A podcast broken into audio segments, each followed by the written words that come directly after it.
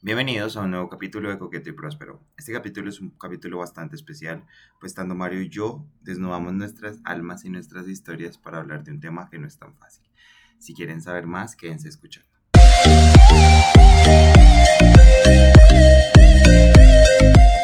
Muy buenas tardes, días, noches, lo que sea en el continente donde nos están escuchando. Bienvenidos a este nuevo capítulo de Coqueto y Próspero. Acá estoy yo, Mario Alexander Ramírez, eh, presentándoles a la dueña de este podcast.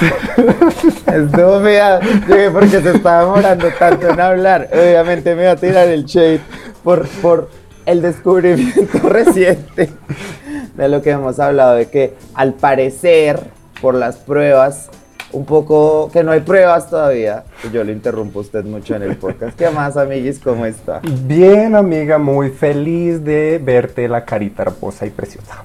Me encanta verte la carita y de hecho esto es algo que nosotros queremos preguntarle a la gente que escucha el podcast que eh, pues, pensábamos de pronto hacerlo de ahora en adelante como la siguiente temporada hacerlo en forma de video. Entonces te nos digan como, ay, sí, sería chévere, yo lo vería, yo, yo me chupo el video de ustedes hablando. Sí, pues la, idea es igual mantener el formato de podcast en, en, Spotify, Deezer y las demás aplicaciones, pero adicional a eso que nos vean las jetas. Que nos vean las caritas, porque nuestra parte de nuestra comunicación es mucho la, la reacción audiovisual y que hablando de la gente que, que nos escucha, yo quiero aprovechar este momento para darles las gracias, miren, a todas las personas que nos han escrito algún mensaje por el podcast la semana pasada que no hubo capítulo. Eh, yo la verdad pensé que no, que no se iba a sentir, ¿sabe? Y varias gente llegó a mis DMs diciéndome, oye, ¿qué pasó con el capítulo? No sé qué. Y eso nos hace sentir muy especiales porque nada, eh, nos, hace, nos hace sentir que lo están escuchando y lo disfrutan y les hace falta. Ay, sí, no, y que sepan que esto lo hacemos con muchísimo cariño también. Muchísimo cariño para todos ustedes. Ay, es que pues, nosotros los queremos a ustedes un montón. Mira, todos los que nos han escrito, Marcela Blanco, Sofía Barón, eh, Daniel Ciro. Es que tengo muchos nombres y se me olvida. Pero a todos, a todos los que me han escrito, nos han escrito cualquier cosa al podcast, muchas gracias. Y bueno, ya después de todo este amor, este, esta, es que, es que para, para el tema de hoy, mm, tocaba empezar con mucho amor.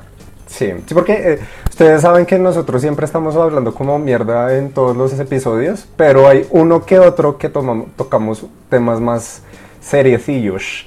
Y ese es el tema del día de hoy. Entonces, ¿qué es lo contrario al amor?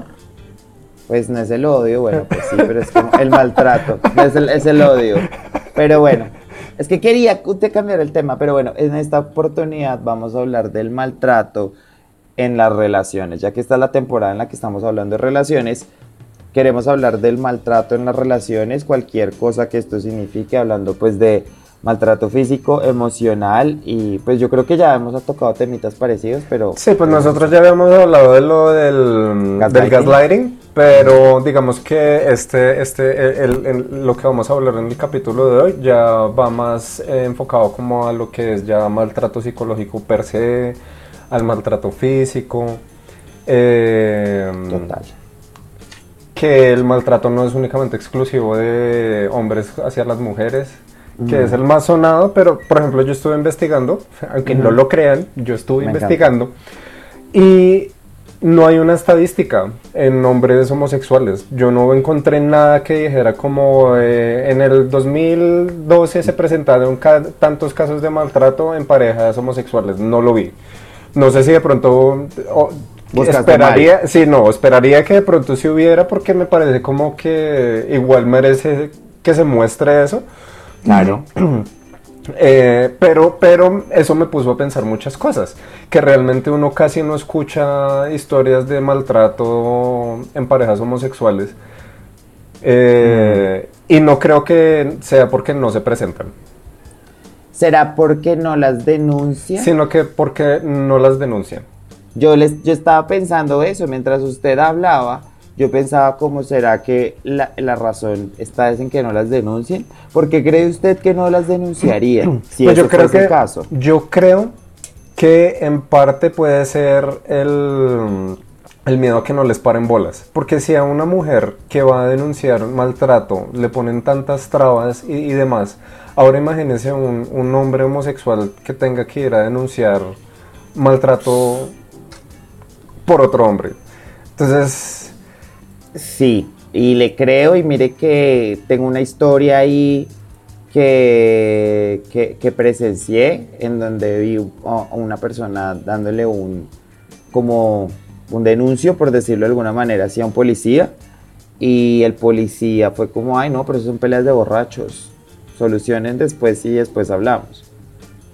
Y, es, y creo que en ese momento, por todo lo que estaba pasando, no es mi historia que contar, entonces por eso estoy tratando de ser como muy reservado. Pero yo también dije como, bueno, sí, solucionen después, ¿sabes? O sea, yo también pensé que no era mucho y hoy me pongo a pensar y digo, oye, esto, era esto es una vaina para que haya al menos una, la intervención de alguien. Y es, que yo, y es que yo creo que hay muchas cosas ahí, ahí con eso. Yo, yo creo que eh, aparte de eso va eh, eh, esta cosa que nosotros tenemos adentro por ser hombres de que uno se tiene que aguantar esas cosas porque uno es macho. Ok. Claro. Entonces, como, ay, sí, pues me pegó, pero pues yo soy fuerte y me aguanto, no sé. Oye, bueno, y aquí es que es, que es difícil. Yo quisiera, ya estamos acá entrando a lo personal y obviamente este, este podcast es un diario de nuestra vida privada, todo el mundo. Em, y en este caso que ya es más como algo más serio. Quisiera preguntarte si te sientes como hablando con el tema, si tú has tenido alguna experiencia con maltrato en algún tipo de relación romántico afectiva. Pues eh, digamos que sí, sí he tenido situaciones así, pero digamos que nunca se han ido a lo físico. Okay. Eh, pero más allá de eso, eso no le quita importancia al hecho de que uno se sintió vulnerado, ¿no? Eh, o sea, el hecho que te griten, de que te digan como que tú no eres suficiente o cosas así, pues te van, va calando en, tu cabeza poco a poco hasta que al final pues em, lo dejan como uno sin, sin parte de uno. O sea, yo, yo, siento que a mí cuando me, han gritado, me han dicho estas cosas, como que siempre me he tendido a retraerme porque porque siempre ha sido muy doloroso para mí que alguien que, que yo quiera me trate mal. Claro. Entonces, sí, pues digamos que, ha sido psicológico y, verbal. Ok. Y, o sea, en el momento que pasó, ¿te diste cuenta de que estaba pasando y cómo lo normalizaste o, terminó ahí? O sea, ¿te diste cuenta y lo pudiste terminar o, cómo fue? Pues digamos que como que, no sé, yo siento que a veces mi personalidad... Mmm, es que no, quiero decir que es culpa mía. No, obvio, no, eh, pero, siento que por mi personalidad a veces la gente siente que puede pasar por encima mío. Por lo que tú eres como tan noble. Exacto. Entonces siento que sí se aprovechan mucho de eso, de mí. Eh, y yo ya identifiqué eso, pero, pero igual en el momento como que uno no asimila lo que está pasando, ¿sabes? Total. O sea, creo que, que, cuando te están gritando, te están diciendo toda esta sarta de, insultos, tú lo que haces es como pasmarte en el momento. Y, y, ya más adelante es cuando tú recapacitas y es como, oiga, si estuvo bien cagado lo que me acaban de hacer, ¿no? Esto no debe haber pasado. ¿Y no crees tú que también es en parte algo de la sociedad? y de cómo nos han criado y pues un poco, esto suena muy chistoso, pero que uno ve las novelas y las películas y el grito, ¿sabes? O sea, como que ese tipo de cosas está como súper normalizada y entonces uno, se, uno piensa que esas experiencias de pareja como tóxicas son normales, o sea, sí, no, no, yo no lo normalizo, o sea, cuando, digamos las veces que me ha pasado, yo he dicho, no, es que estaba borracho, Ajá. Entonces es cosa de borracho, pero no quería decirme eso y sí, sí quería decirme todo eso. Y aprovechó el momento. Y aprovechó el momento y me lo dijo y, y, lo peor es que siempre ha sido como con gente alrededor.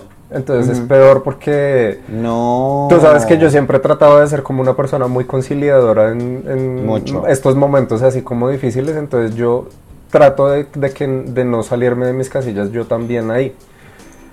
Eh, Yo creo que yo jamás te he visto bravo en la vida, Mario Alexander. No, tú no. no, de verdad tú no. Nunca. Porque general, generalmente cuando, o sea, digamos que cuando nos han pasado como cosas así muy fuertes que cuando salimos y eso, yo siempre soy el que, vengan, vengan todos para acá, Sí, vamos no sé sí, qué. yo- la única vez fue cuando te vi muy triste, pero es que estabas era muy triste, o sea, no, no, no estabas bravo. Sí, no, pa- para a mí algo que me saque de mis casillas tiene que ser como... De hecho, tiene que ser porque le está pasando algo a alguien que yo quiero. O sea, que de pronto te estén cascando a ti o que yo vea que te están lastimando o alguna mierda así. Ahí yo creo que yo sí reaccionaría algo así. Yo, tú tampoco a mí me has visto bravo jamás, o sea, eso son cosas que nunca pasan. Em, ¿Qué te dijera yo, amiga mía? Salud. Voy a tomarme un sorbo de cerveza para no decir nada acá en este podcast. Mentira, ese es tu pendeja. Eh, bueno, pero volviendo a usted, eh, no la quiero interrumpir de nuevo con mis cosas. De hecho, todo se- que todo fue consensuado que la llevé a la comunicación. Ven, quiero saber, cuando usted dice que, claro, usted, usted es una persona muy conciliadora, usted es una persona muy calmada y que lo hayan gritado en público, quiero saber, porque no lo tengo así muy presente, ¿fue su último ex? Sí. ¿Alguna vez lo gritó en público? Yo no estuve, o sea, yo no me acuerdo. Eh, no, o sea, no le estoy, no le estoy diciendo no pasó, sino que me gustaría saber más, porque que, o sea, también no sé si le pasa, aunque yo de su ex me pillé un grito feísimo, entonces ya ahorita que usted me, me dice, lo pego. Pero lo que quiero decir es como, a veces uno también como de espectador, como que dice, ay, están peleando, son, no sé, si me entiende, como que uno también tiene normalizado una vaina que uno dice, ay, los tóxicos, y es como, no, Nea, lo que está pasando es que alguien está maltratando a otra persona. Sí, sí, sí. No, y sí, sí, me, eh, fue en una fiesta y fue así como el grito de, de mandarme a hacer algo. En su casa, en un asado. Ajá, Todo came back to me. entonces, Ujú. Sí, sí, sí, entonces fue muy feo, fue muy feo porque creo que la palabra con la que yo describiría cómo me sentí fue humillado. Uy, qué horror, baby, lo siento mucho. Sí, porque, porque, o sea, fue como, o sea, me sentí como si fuera la empleada. Ok. eh, y, no, y no, ni siquiera la empleada, porque uno, o sea, los, uno a los empleados no los trata así, ¿sí me entiendes? Me sentí sí, como, como, que te sentiste inferior a él. como él te muy pequeñito. inferior a ti. Y delante de Y, no, todo el y eso no mundo. debería pasar. Sí, entonces Y son- son estábamos en situaciones tu muy- casa. Estábamos en mi, eh, aparte que fue en mi casa. Claro, es un componente. Y además es algo que en serio uno, pues nadie tiene el derecho en lo absoluto de hacerte sentir de alguna manera que a ti no te guste sin tu permiso. Creo que eso es una de las cosas como que yo quiero que todas las personas que están escuchando esto es como, por más de que sea tu mamá, tu papá, eh, la persona que más amas en el mundo, la persona que te ha dado toda en la vida, si es una persona que No, te y está que, haciendo y sentir... que por ejemplo es- es- esas veces, porque no fue solamente una vez, fueron muchas veces que pasó, Ajá. no solo con él, sino con otras personas. Digamos que hay gente que no, o sea, la gente no se da cuenta que hay detrás de todo eso. Por ejemplo, yo Claro. ese día, yo ese día yo traté de mantener la calma, como, no, no pasa nada, todo bien. Al ratico me fui al baño, lloré, salí y otra vez con mi cara feliz para que nadie se diera Bien. cuenta de que estaba pasando por el peor momento de mi vida. Yo no me di Sí. cuenta, te lo juro y lo siento mucho. O sea, de pronto, en ese momento, como que usted y yo sí éramos, o sea, siempre hemos sido muy amigos, hemos sido muy cercanos. Pero yo creo que en ese momento estábamos como construyendo la amistad que tenemos hoy, como de contarnos todas nuestras nuestras cosas Sí, no, en privadas. ese momento no éramos tan En ese cercanos. momento no éramos tan cercanos. Entonces, obviamente lo siento mucho que le haya tocado pasar eso. Yo la verdad, por ejemplo, eh, acá eh, hablamos mucho de, de, que yo conozco a su ex y que él era amigo mío. Y la razón por la que yo no me hablo con él no es porque ustedes hayan terminado, porque al final de cuentas pues es una, o sea, X. Pero sí fue porque yo me di cuenta que él con usted fue una persona muy fea. O sea, ya al final, cuando ya ustedes empezaron a terminar, usted y yo ya sí ya éramos más panas. eh, y entonces yo me empecé a pillar todo. O sea, yo me empecé a pillar cada cosa que él te decía, cada no sé qué. Y yo era, ¿te acuerdas que cuando tú llegaste a decirme como estoy pensando en... Y yo le dije, terminé la semana. No, igual que el día que yo tomé la decisión, dije así, ya, o sea, ya dije, no lo pensé más. Yo dije, ya, esto no va para ningún lado porque ya, ya, yo ya me siento muy mal, o sea... Yo quiero hacer una pregunta. Señora. ¿Usted en qué momento se da cuenta? Si me entiendes, ¿usted en qué momento se da cuenta de decir, marica, esto no me debería estar pasando, ya, el carajo? Para mí la situación que fue como el trigger de, de, que ya dijera yo, ya basta, o sea, ya esto no va más, fue una vez salimos eh, tomamos y terminamos en la casa de un amigo. Entonces, mm, mi amigo se fue a su cuarto y cuando él estaba allá, él me, eh, mi, ex me dijo que si yo quería hacer un trío con él. Y yo le dije que no. Yo le dije que no, porque yo sabía cuáles eran las intenciones detrás de todo eso. Eh, y en ese momento él me empezó a decir que entonces él creía que era mejor que termináramos. Porque si yo no iba a hacer eso, él creía que la relación no iba para ningún lado tampoco. Entonces, cuando yo ya vi directamente que estaba tratando de manipularme para poder acostarse con este otro mal, dije, basta. O sea, ya, o sea, yo ya había, digamos que yo ya había manipulado. Ya había visto muchas cosas, pero no me las había querido creer sino hasta ese momento. Igual después de eso seguimos un tiempo más, pero digamos que eso me quedó en mi cabeza y cuando yo dije, no, yo ya lo voy a terminar. Yo, y ahí digamos, yo, yo quiero saber si tú en ese momento te diste cuenta que él te había hecho, o sea, como que había hecho esa misma estrategia varias veces para hacerte hacer otras cosas, no sé. claro. ¿Te había pasado? Sí, sí, no, total, total, o sea, ya o sea, digamos que esa fue la, la, la, etapa porque ya, ya era como que quería meter a alguien más en, en la relación, ¿sí me entiendes? Entonces yo dije, no, ya, ya basta. Incluso yo en, en, una de nuestras discusiones y todo, yo le dije, yo le dije, ¿usted por qué está conmigo? O sea, ¿por qué yo? Porque yo veo que lo que usted quiere hacer o lo que, para donde usted quiere ir en la vida, puede hacerlo con cualquier otra persona que no sea yo. O sea, yo no. De, yo estoy paz. Yo estoy. O sea, ¿sabes qué? Yo me sentía como de adorno. Como. Como, de que, tengo mi noviecito. Como. Ni tanto eso, ¿sabes? Era como. Yo sentía que él estaba conmigo porque no quería estar solo. Uy. Sí. Y mira que al final sí fue así. Al final sí fue así. Al final. O sea, digamos que me duele y todo. No sé por qué pasaron las cosas de la forma en que pasaron. Esa relación me marcó muchísimo a mí. Eh, pero para mal o para bien, creo que hoy en día me hizo una mejor persona. Pero sí pasaron muchas cagadas que siento que no debieron haber pasado. Baby, sí, sí, y Oiga, mire que este capítulo es bien especial para todos los que estén escuchando este tema porque creo que usted y yo nunca habíamos hablado de este tema. Sí, no, no, no, ya que estoy al borde de la lágrima, no puede ser. Y entonces igualmente yo sí quiero aprovechar por esto, es para decirle que como amigo yo me siento muy, muy mal en muchas ocasiones y creo que yo por eso también la radicalidad que yo tomé de dejar de hablarle a su ex viene de ahí, como de, eh, marica, vi tantas cosas que pasaron y no hice ni chimba.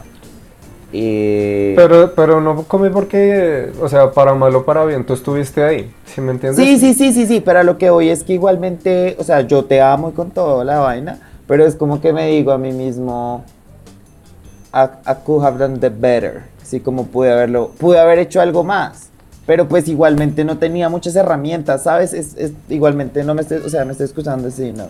Es raro lo que siento. pero tú me entiendes. No, igual, y yo, y yo jamás te reclamaría como nada, porque digamos que en ese momento para mí era algo como muy personal, ¿sabes? Yo, digamos que yo tampoco le quise contar a mucha gente todas las cosas que estaban pasando porque, porque yo decía, yo, yo en mi cabecita decía como quiero solucionar esto yo, porque yo mismo pude haber sido el causante de muchas cosas.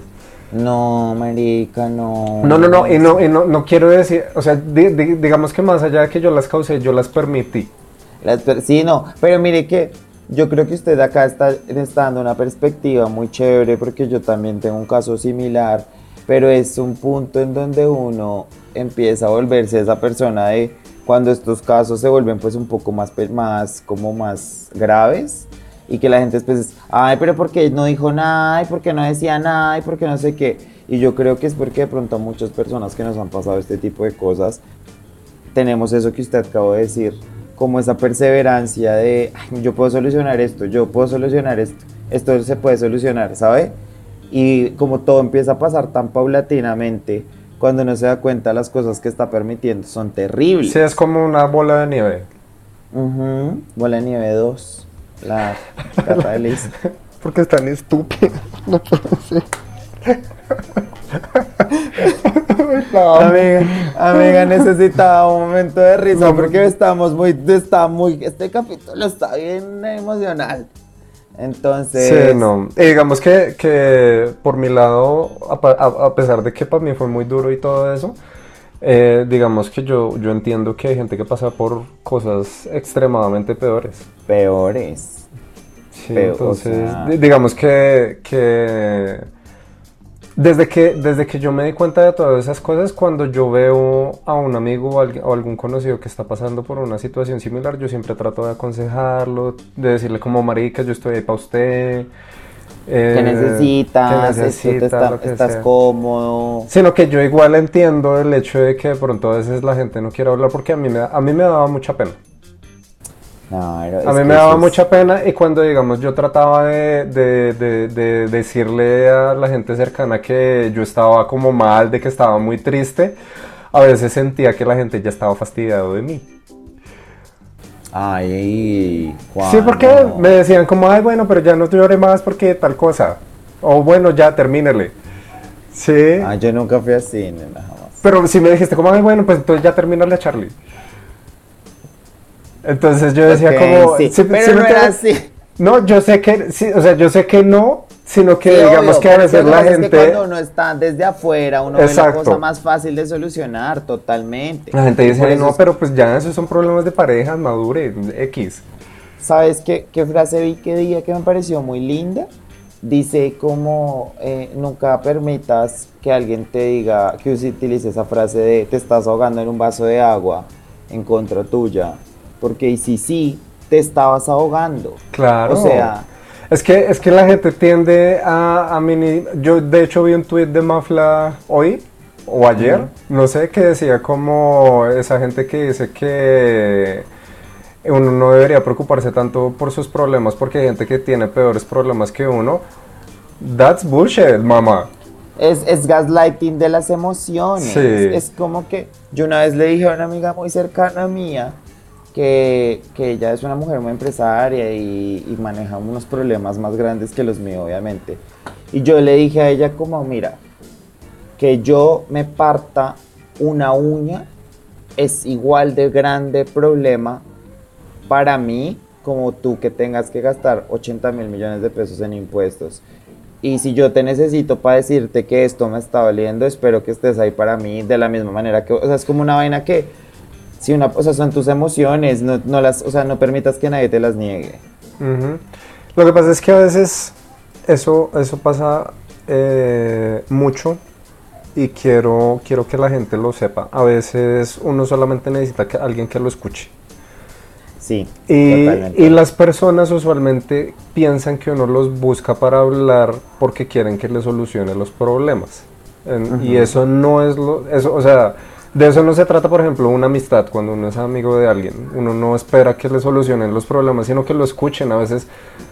Y creo que eso nos ha pasado mucho con Comi, que hablando de las cosas que nos pasan o nos han pasado, es que hemos encontrado la respuesta a esos mismos problemas. Porque creen que existe este podcast, porque fuimos tantas veces nosotros dos llegando a, a quejarnos el uno con el otro, que simplemente era yo creo que por eso funcionamos tanto, porque cuando usted y yo llegamos a quejarnos, ninguno del otro es como, ay, amiga, no, sea súper positivo, o sea, piense de esta manera. Sí, no, o sea. Marica, la, la, es una, la vida es una chanda, todo está mal, no, pues, no sé qué. Porque al final de cuentas, eso es lo que uno quiere. Así es, así es, amiga. Me siento. este, es, este es un capítulo bien emocional. Pero, y ahí usted dice algo también, me parece muy lindo, que es, a veces solamente queremos quejarnos. Yo que hablaba con esto con Daniel.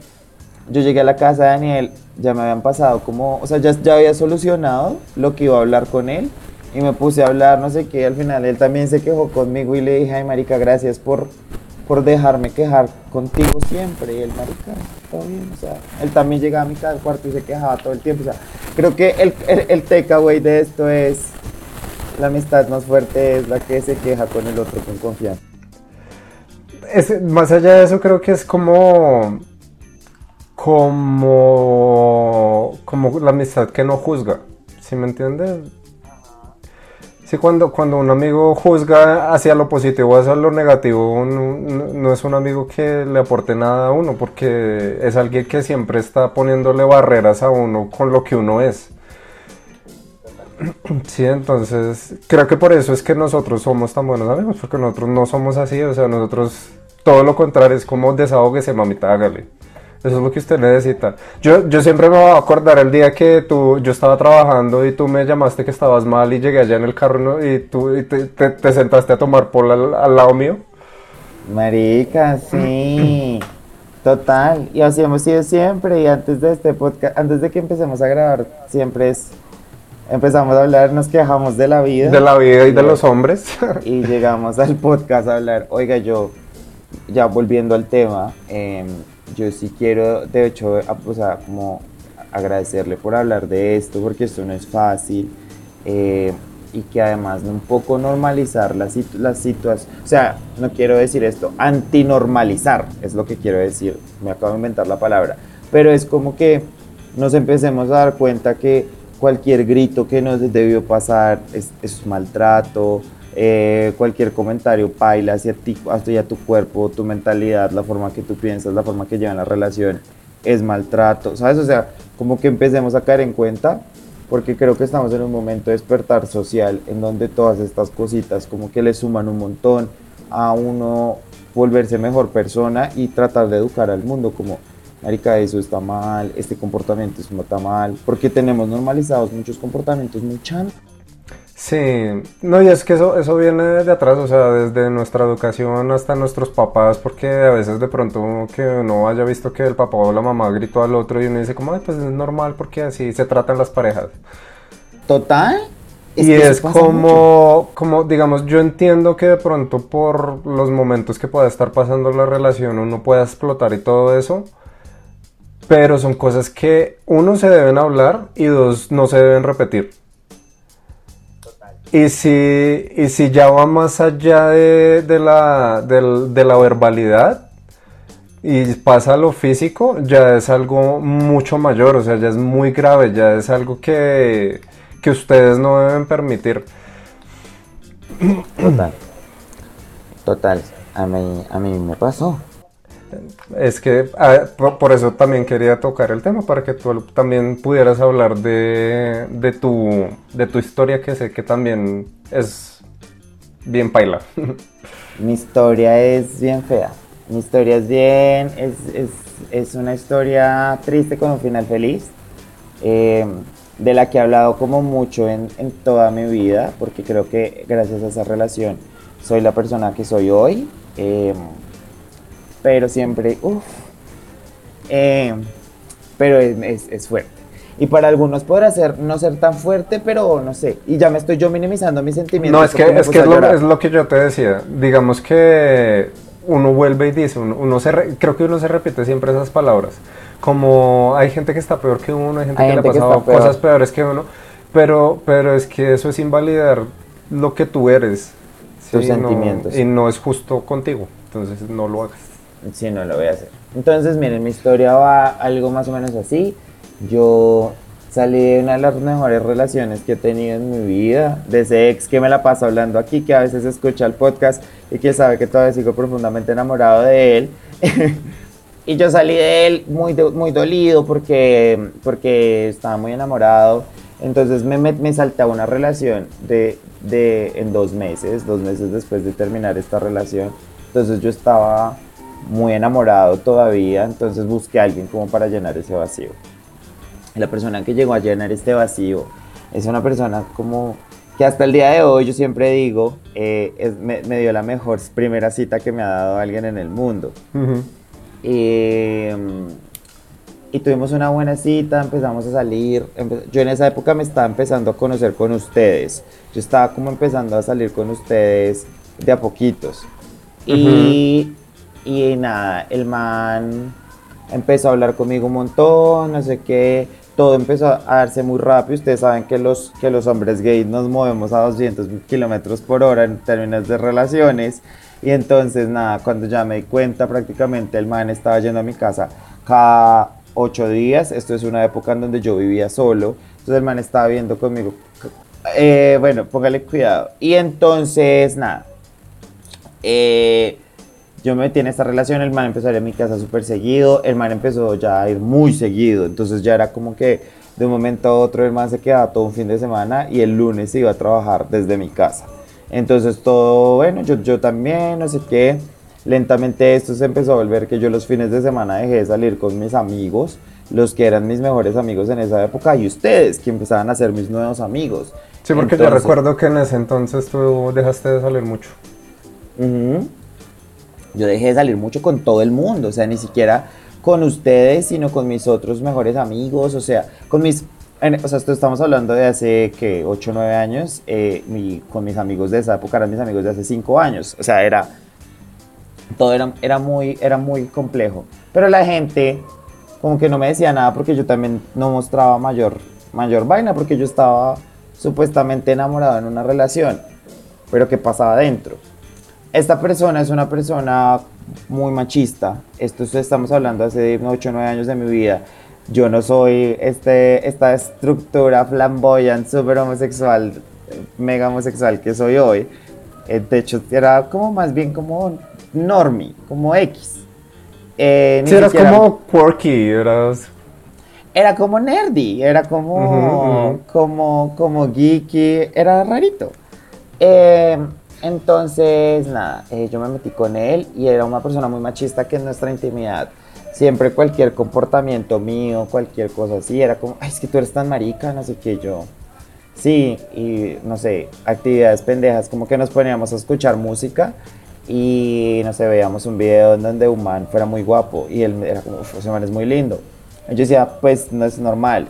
Y me decía, pero es más lindo que tú, obviamente es lindo. Sí, fue puta. Y entonces eh, en esa época yo pesaba más de lo que peso ahora, eh, pero pues era como chavi, pues normalito. Y el man me decía como, es que como tú estás tan gordo, no sé qué, bla, bla. Es que, bla, y, y así me decía cosas y después me decía, no, no te preocupes, ay, te estoy molestando, no sé qué. Yo, sí, jajaja, y me reía. Y yo nunca le decía a él nada de vuelta porque en una ocasión que lo hice, el man se molestó un montón se, puso un montón molesto conmigo y yo, ok, y era una vaina de que el man tenía un poder sobre, o sea, digamos como que él hacía como que si se molestaba, se molestaba tanto que, que, yo terminaba pidiéndole disculpas como por haberlo hecho molestar. ¿Y ustedes cuánto, cuánto duraron? Medio año, marica, nada.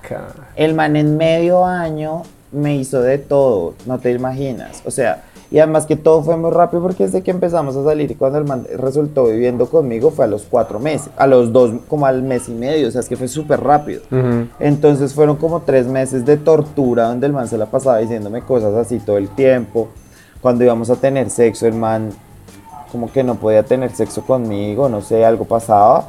Y después me escribía que era que, bueno, no, eso me decía era que yo lo intimidaba, que no sé qué, que no tenían una relación con el sexo buena. Pero es que también todo esto empieza a pasar es cuando terminamos, pero es que ya llego allá. Entonces, hermano, podemos tener sexo y eso, y un día así como que todos sus, como todos sus vainas, sus pedos, sus, como esas cosas que me decían, ya un día me saltó el taco, porque yo tampoco era que me, o sea, yo nunca me, me he dejado de nadie, pero por alguna razón yo estaba tan vulnerable que este huevón me dejaba. Y el caso fue que un día yo me levanté y el man empezó a putearme, como, ay, marica, voy de afán, no sé qué, y yo estaba haciéndole desayuno. Y el man, ay, eh, yo voy de afán y todo ese chocolate todo caliente. Y yo le dije, ay, marica, ya déjame en paz. O sea, ya estás, ya estás muy, ya no me chimbes más. Y el man me dijo, como, ay, estás muy alzado. Y yo le dije, pues sí, o sea, ¿cuál es tu pedo? En serio, déjame en paz.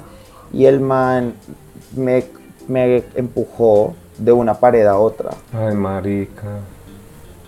El man me empujó de una pared a otra y me pegó fuertísimo. eh, y en ese momento, cuando el man me empujó, yo, como que no sé, esto va a sonar muy película y lo que sea, pero literal algo en mí como que snapped. Y yo dije, como, yo que estoy permitiendo, este, este man lleva tres meses atormentándome, haciéndome sentir como que no me lo merezco, haciéndome bullying prácticamente, eh, y ni siquiera me come, ni siquiera me ama, solamente pelea conmigo, y me acaba de empujar, o sea, qué vergas. Y ahí sí, ya yo me puté y yo lo cogí, pues lo cogí, lo empujé también y le dije, tienes 15 minutos para irte de mi casa antes de que pase algo. Marica, ah, no sé por qué le diste tiempo. Sí, Like- y el man, y el man todo, no, pero hablemos y le dije, hey, huevón, tienes 15 minutos para irte de mi casa, o hay press charges, o sea, o hago lo que sea. El no es que, es que, marica, bueno, nada, nada justifica el maltrato físico, nada. Nada. Pero la historia tristemente no acaba aquí, porque el man eh, terminaba, o sea, esto yo me voy a trabajar, y ahí empezó el peor maltrato físico, o sea, el mental, porque antes era como, como que me decía las cosas, eh, pero era normie, o sea, era como implícito. Pero aquí empezó a mandarme mensajes diciéndome que yo era un gordo horrible, que yo era asqueroso. ¿En serio, marica? Yo no sabía eso. Sí, baby. Que yo era No, asqueroso. pues es que lo mismo, nosotros en esa No éramos época... tan amigos, no, no. éramos tan amigos. Que yo era asqueroso, que la razón por la que no teníamos sexo era porque yo eh, no le parecía lo suficientemente atractivo, que estaba conmigo era porque necesitaba donde vivir, ya que en, en su casa no sé qué, que yo, o sea, un- un- pero estoy hablando de mensajes, de mensajes y mensajes. Y yo le decía como, marica, déjame en paz, no sé qué. El caso fue que como a la semana de que todo esto pasó, el man fue a mi casa. mm, prácticamente me suplicó que volviéramos. Y yo era una cayó. muy diferente a la persona que soy hoy.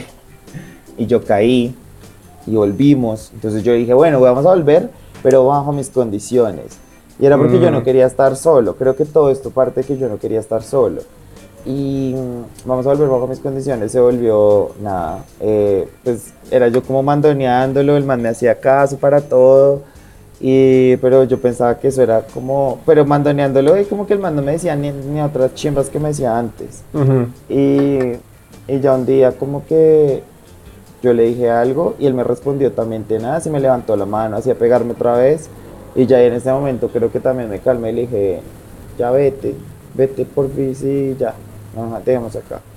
Y a partir de eso el man, mm, el man en todo esto, muchas de las cosas que también con las que me atormentaba, que estoy sacando, que se me está olvidando, es, el man me atormentaba mucho diciéndome que yo era muy gay, que a mí se me notaba mucho lo gay que yo era, que yo porque era, o sea, y en esta época yo no era ni un 5% de lo marica que soy en este momento.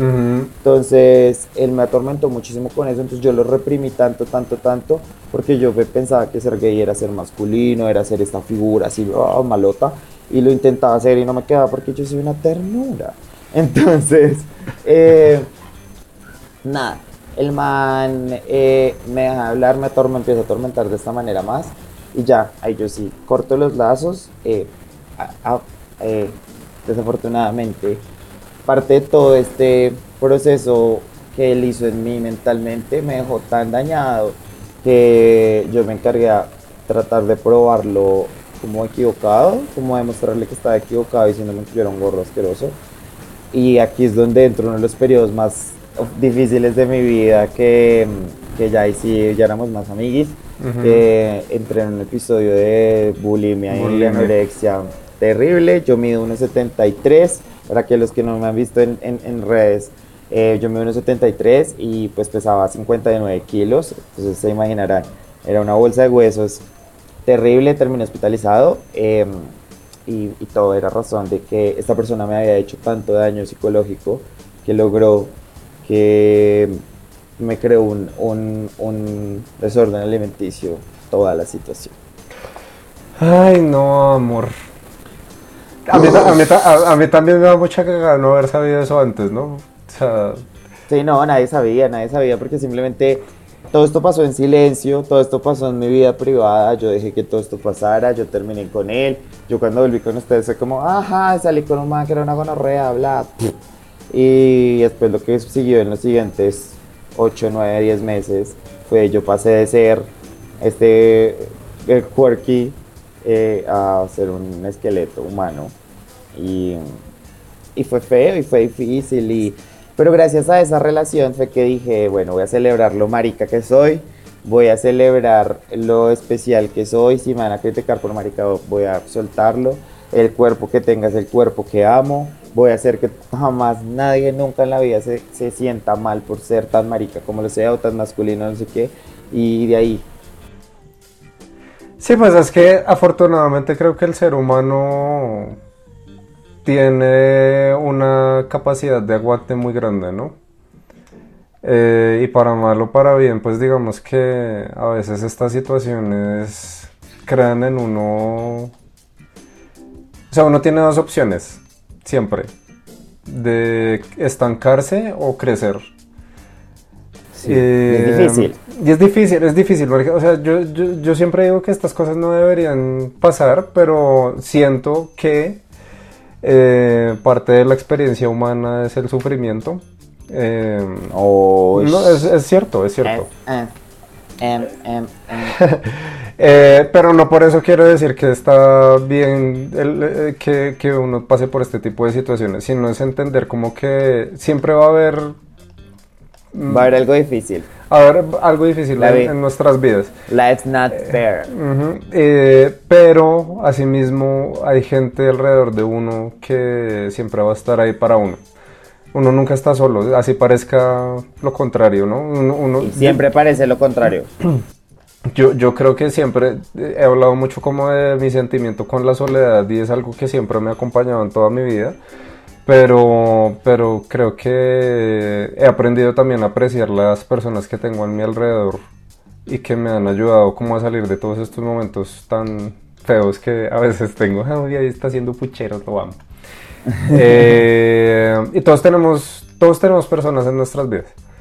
Mm, eh, y pues si ustedes también han pasado o están pasando por situaciones así, pues decirles que, que resistan, que salgan de ahí, porque si definitivamente que busquen ayuda, si definitivamente a una a uno una persona que uno quiere lo maltrata, eso no es amor para nada. Creo que, o sea, me, me disculpo por decir muchas frases de cajón, pero son ciertas, o sea, son, son ciertas. Hay, hay que. No te preocupes, tía Berta. hay que de verdad trabajar mucho en el amor propio, que es lo que nunca nos han enseñado, pero es lo más importante.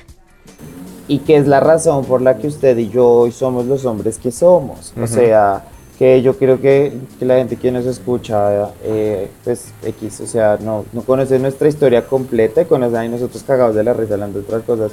Pero cuando Mario y yo hablamos de este amor propio y todo es porque pues nos tocó verla más oscurita un poco después dijimos, bueno, pues de aquí para dónde salgo y a ver qué hago. Y decirles que siempre tienen a gente que va a estar a su alrededor. Mire lo que decía Mario, es muy cierto. Siempre parece que uno está solo, pero uno no está solo. Es verdad. Eh, ¿Cómo terminamos este capítulo? es que es complejo. Quiero terminar este capítulo mandándole un abrazo a todo el mundo que haya llegado hasta este momento. Y decirles que, que sepan que que estamos bien, que las cosas que contamos puede que nos haya movido un poquito el corazoncito hablarlas, pero que ya eh, pues son cosas que obviamente no están superadas porque uno siempre sigue, sigue, sigue superando vainas, pero son cosas que ya hemos tratado, que ya nos han hecho mejores personas, entonces los amamos, no se vayan a preocupar mucho. Sí, no, no, no. O sea, digamos que, que lo que yo les decía ahorita sí haya sonado como super dark, de, de lo de que la experiencia humana incluye mucho sufrimiento. Creo que es para que uno sepa apreciar las cosas buenas que tiene en la vida.